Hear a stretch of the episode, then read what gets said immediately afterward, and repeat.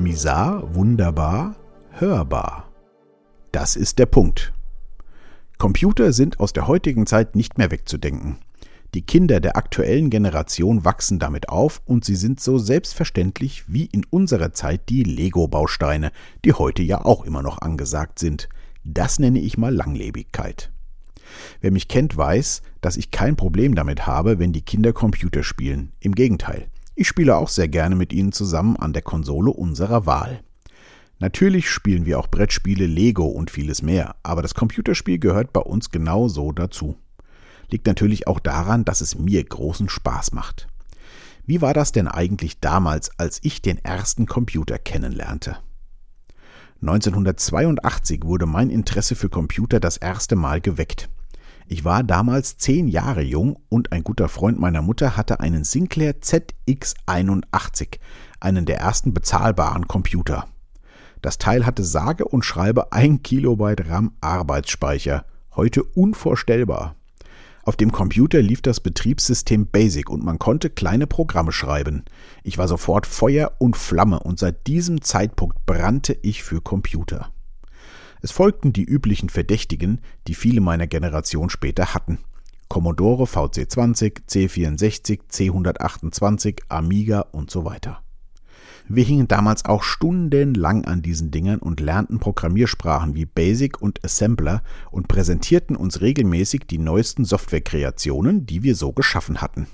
Ich war damals im RCC, dem Rüsselsheimer Computer Club, und habe einmal in der Woche in einer großen Sporttasche meinen Computer samt Datasette, später Floppy-Disk-Laufwerk und alle möglichen Datenträger und Kabel zu Fuß in die Stadthalle geschleppt. Bildschirme waren Gott sei Dank vor Ort, sonst hätte ich eine Schubkarre gebraucht. Der große Unterschied zur heutigen Generation lag darin, dass wir die Computer kauften, um sie zu verstehen und zu programmieren. Software gab es in der Anfangszeit gar nicht, etwas später spärlich und dann natürlich mit exponentiellem Anstieg. Heute hat ja jeder mindestens einen Computer zu Hause, auch wenn es nur das Smartphone ist, aber kaum einer kann die Dinger noch programmieren oder macht sich Gedanken darum. Wir sind nur noch User. Geht mir übrigens auch so. Ich nutze natürlich auch die ganzen Apps und Programme, die mir meine Arbeit überhaupt erst ermöglichen und den Alltag bequemer machen. Ist schon ein cooles Zeug. Manchmal überkommt mich allerdings ein bisschen Ehrfurcht. Ehrfurcht vor der ganzen Programmierarbeit, die hinter diesen ganzen Programmen steckt. Da denkt heute ja keiner mehr drüber nach. Allein die Tatsache, dass man ein kleines Kästchen bewegt und sich gefühlt zeitgleich ein Zeiger auf dem Bildschirm weiter bewegt, Wer selbst programmiert hat, erahnt, was für ein irrer Aufwand das ist. Oder mit dem Finger an irgendeiner Stelle auf eine Scheibe drücken und dann passiert genau dort etwas. Da steckt wirklich tonnenweise Arbeit dahinter.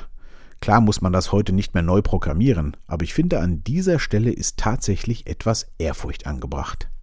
Seit einigen Tagen sitzt mein Sohn viel an seinem Schreibtisch und schreibt blätterweise A4-Seiten voll. Da er sonst lieber am Computer sitzt, war ich etwas verwundert, aber natürlich auch erfreut, dass man ihn mal nicht vom Gerät wegholen muss. Ich war ja schon neugierig. Schreibt er da seinen ersten Liebesbrief? Gestern kam er dann zu mir und präsentierte sein Werk und ich war echt beeindruckt. Er hat ein Computerspiel entworfen. Er hat bis ins kleinste Detail aufgeschrieben, welche Charaktere es gibt, welche Eigenschaften sie haben, welche Punkte es gibt, wie das Spiel abläuft und so weiter. Außerdem hat er von allen Charakteren Skizzen angefertigt und mich gefragt, wie er denn jetzt am besten weiter vorgehen könnte, um ein Computerspiel zu erschaffen. Mein Computer-Vaterherz war sofort entflammt. Ich fühlte mich sofort zurückversetzt in meine Jugend. Ich kann mich noch gut erinnern, dass einer meiner ersten Gedanken damals war, super, endlich kann ich mir eigene Computerspiele programmieren. Zur damaligen Zeit standen in der Stehpizzeria um die Ecke immer zwei Spielautomaten Donkey Kong und Phoenix. Diese Spiele endlich zu Hause zu haben, war mein Traum. Natürlich habe ich damals nicht überblickt, was das für eine immense Arbeit ist, und so waren meine Spiele dann doch deutlich bescheidener. Aber heute gibt es doch da bestimmt ganz andere Tools und Möglichkeiten, oder? Wir haben uns lange unterhalten und ich habe erstmal mein Wissen, soweit man das noch verwerten kann, ausgepackt. Dank der aktuellen Retro-Spielewelle konnte ich gut erklären, was Pixel sind und dass alle Computerbilder, auch wenn sie noch so gestochen scharf sind, letztendlich nur aus vielen farbigen Punkten bestehen. Das Ganze illustrierte ich natürlich direkt am Bildschirm, worauf mein Sohn auf einen Pixel zeigte, grinste und sagte, das ist der Punkt. Echt witzig, wenn Kinder älter werden. Zu Beginn erklärte ich, dass wir erstmal die Plattform festlegen sollten, auf der das Spiel laufen soll.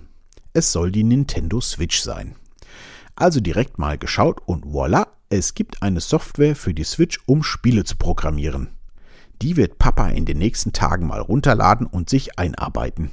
Ich befürchte zwar, dass das ganze Projekt an der Größe der Komplexität scheitern könnte, aber jeder Lernschritt zählt. Ich brenne auf jeden Fall für das Vater-Sohn-Projekt und habe echt Lust, mich gemeinsam mit meinem Sohn da reinzufrickeln. Meine alte Leidenschaft ist gerade wieder entflammt und es fühlt sich echt gut an. Ich werde berichten. Mal sehen, wie lange mein Sohn bei der Stange bleibt und ob er Interesse an der Programmierung findet. Wahrscheinlich werde ich die nächsten Tage wenig Schlaf abbekommen, aber ich versuche mein Bestes und bleibe hoffentlich gesund und wach.